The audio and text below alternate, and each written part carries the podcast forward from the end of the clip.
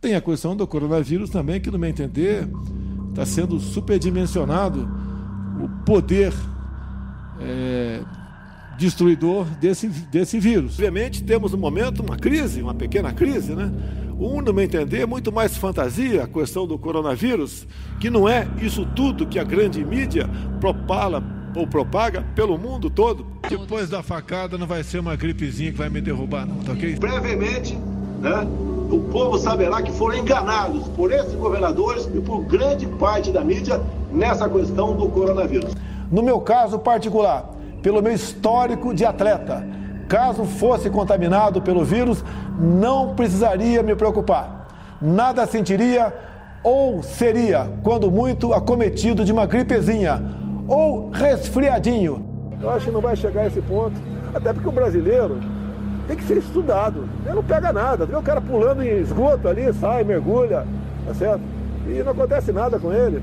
O vírus está aí. Vamos ter que enfrentá-lo. Vai enfrentar como homem, pô. Não como moleque. Vamos enfrentar o vírus. Uma realidade. É a vida. Todos nós iremos morrer um dia. Ah, cara, quem fala de eu não sou coveiro, tá vendo?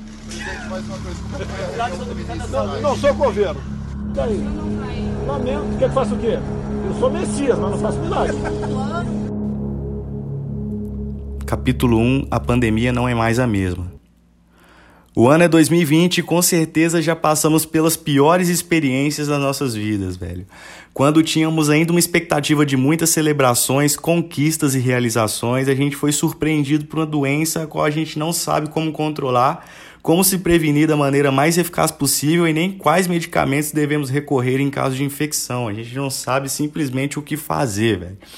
De fato, o ano de 2020 não é para amadores e somos a prova viva disso, né? Vocês devem estar se perguntando o motivo pelo qual a gente intitulou esse episódio como A Pandemia Não É Mais a Mesma. Mas para explicar isso aí, a gente vai voltar lá no mês de fevereiro. Vamos lá. Estávamos vivenciando uma outra realidade. Era a véspera da maior celebração cultural do Brasil, vulgo Carnaval maior festa brasileira. E até mesmo a gente não sabia como que estava acontecendo lá fora. A gente tinha uma noção prévia, mas a gente não sabia a seriedade. A gente, através de portais de notícias, a gente já tinha alguns casos de Covid confirmados na Ásia, mas a gente nunca nem imaginou que isso poderia chegar aqui no Ocidente de uma forma tão rápida, tão ríspida. E a gente foi responsável, né? A gente subestimou tudo o que estava acontecendo e continuamos ali, vivendo nossas vidas do jeitinho brasileiro, crendo que tal tragédia só viria acontecer com os outros, até que no mês de março essa realidade mudou. Por quê? Esses outros chegariam mais próximos da gente. Então ali a gente estava pensando que a pandemia, que o vírus era ia chegar só em fulano que morava longe, pessoas de outros estados, de outros países, lá dos Estados Unidos galera ali da Europa já estava sofrendo muito com isso, mas a gente nunca imaginou que isso chegaria perto de nós tão rápido, igual chegou. Não existe né, um culpado pela transmissão e disseminação do Covid no Brasil, embora a responsabilidade de zelar pela saúde pública tenha nomes. Não vamos citar esses nomes aqui nesse podcast, porque isso aqui é um programa imparcial, e se você ouvir isso aqui até o final, é, tá aberto aí para discussões, a gente aceita qualquer tipo de opinião, até pela democracia, para a gente zelar pela democracia. Não há o culpado, né, como eu disse aqui, mas o jeitinho brasileiro acaba de cair por terra pela primeira vez na história. A gente estava realmente assustado com a situação e o protocolo mundial da OMS foi adotado por todos nós basicamente nos trancarmos em casa esperando a tempestade passar. É essa que até hoje está rolando e a gente espera ansiosamente por uma vacina. O brasileiro ainda tem esperança, velho. Uh, durante o ano, as nossas regras de etiqueta mudaram de uma forma muito rápida. O brasileiro, que sempre foi um povo calorento, né, temperado com esse calor humano, não podia mais abraçar os outros, cumprimentar com aperto de mão e nem mesmo beijar no rosto, que é uma prática muito comum aqui no Brasil pra gente, quando a gente recebe alguém em casa, quando a gente vê algum conhecido na rua, a gente não podia mais fazer isso. Você já deve ter ouvido falar até mesmo que esse tipo de prática é questionado lá fora, em outros países, como uma forma de insulto, porque existem países onde é incomum esse tipo de prática, né? Então, assim, pode ter sido que nesse país foi mais fácil controlar a pandemia? Pode ser, porque eles não adotam esse tipo de prática calorenta igual a gente tem aqui no Brasil. Acredita-se também que boa parte daqueles que criticavam a fala do atual presidente da República, tratando o vírus como uma gripezinha, já estão tratando a doença como tal, promovendo eventos, interagindo no mano a mano ali, ó, pessoa com pessoa diretamente. Mais uma vez, como se essa desgraça fosse uma prova de sorte ou algo que só acontecesse com terceiros. Aí vem o questionamento. Será preciso que alguém próximo, ou até mesmo você mesmo que ouve esse podcast, sofra com o Covid para todo mundo cair na real de que a doença existe, de que a doença é séria? Isso aí eu já não sei, mas eu também não vou pagar para ver. É, esse tipo de comentário no podcast pode ser que gere algum tipo de polêmica, pessoas que são anti-vacina, pessoas que não acreditam no vírus ou pessoas que até colocam Deus no jogo para falar que Deus está controlando tudo e que isso foi uma coisa enviada pelos seres divinos para poder controlar e fazer que a Bíblia fizesse algum sentido. Não que eu seja cético, eu sou católico, mas é, infelizmente é um tipo de opinião que existe hoje em dia no Brasil. É, e largando um pouco a pauta principal, isso aqui vai ser um podcast um tanto quanto breve, porque a gente está abrindo agora e eu quero saber o que, que a galera vai achar. É, a gente vai falar em tópicos, né? Explicar um pouco o título desse podcast. Primeiro, vamos falar aqui uma pauta que é bastante interessante a respeito do governo federal. O governo federal, então, insiste em depositar toda a sua confiança na tão sonhada cloroquina o que mostra que de fato o Brasil é um país extremamente ultrapassado. Mas a gente é ultrapassado por inocência ou porque a gente sabe da verdade, mas a gente continua persistindo no erro? Há quem diga que a cloroquina salva vidas, assim como há pessoas que aguardam ansiosamente pela vacina, não importa de onde ela venha. Se ela vem lá dos Estados Unidos, se ela vem da Rússia, da China, de onde vier, pode chegar que a galera vai tomar com certeza. Tem gente que tem muito medo, pessoas que perderam parentes, pessoas próximas perderam essa luta pro Covid.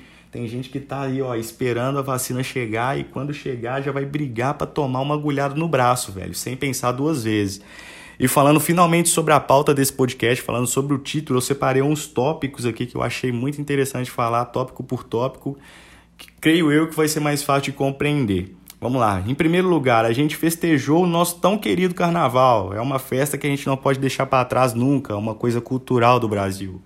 Em segundo lugar, ficamos com receio de que a pandemia fosse chegar no Ocidente tão rápido. Ela estava na China, estava ali no Oriente, passou por uns países ali próximos da China e foi disseminando pelo mundo afora na Europa e pá, os ricão que estavam ali na Europa viajando de cruzeiro, ele estava na Itália, estavam ali curtindo a vida, doidado, começaram a viajar de volta para o Brasil. Alguns com medo da pandemia, alguns só voltando de viagem mesmo, começaram a disseminar essa merda aqui no nosso país, no nosso continente.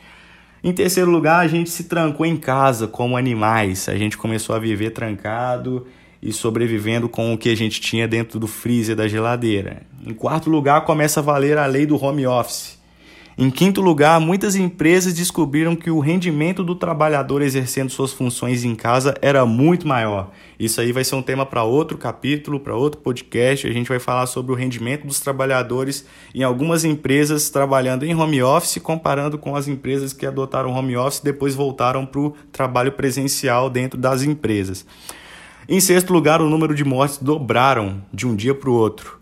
Em sétimo lugar, o hábito de passar álcool em gel nas mãos se torna mais comum do que hidratar a pele com um hidratante Monange da Xuxa, aquele famosão. Em oitavo lugar, por fim, ficamos de saco cheio da quarentena. Isso começou a rolar a partir do mês de agosto já. A galera começou a ficar de saco cheio, começaram a sair pra rua, os bares começaram a adotar medidas de, segurança ali para todo mundo ficar um pouco distante do um do outro e funcionando até certo horário do dia e tal. É, e isso que a galera começou a fazer. Em nono lugar, primeiro, os primeiros bares começaram a abrir com redução de horário de funcionamento, foi o que foi dito aqui no tópico anterior. Em décimo lugar, esses mesmos bares adotam o jeitinho brasileiro, mais uma vez, de funcionar clandestinamente até mais tarde. O que eu vi de bar funcionando até depois de meia-noite, com uma portinha sequer aberta, e com a galera toda jogando sinuca num ambiente completamente fechado e todo mundo com a máscara no queixo.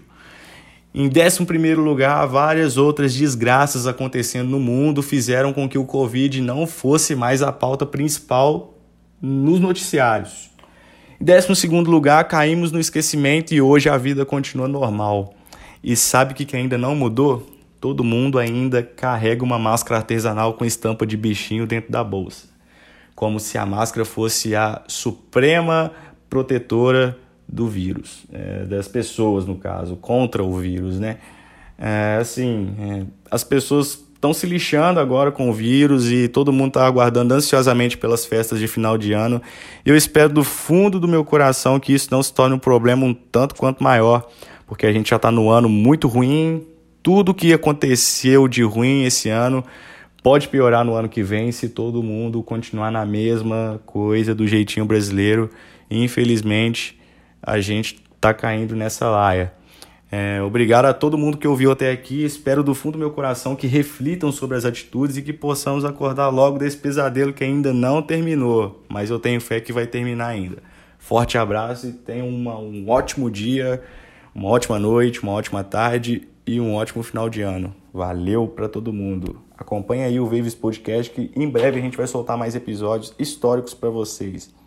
Valeu!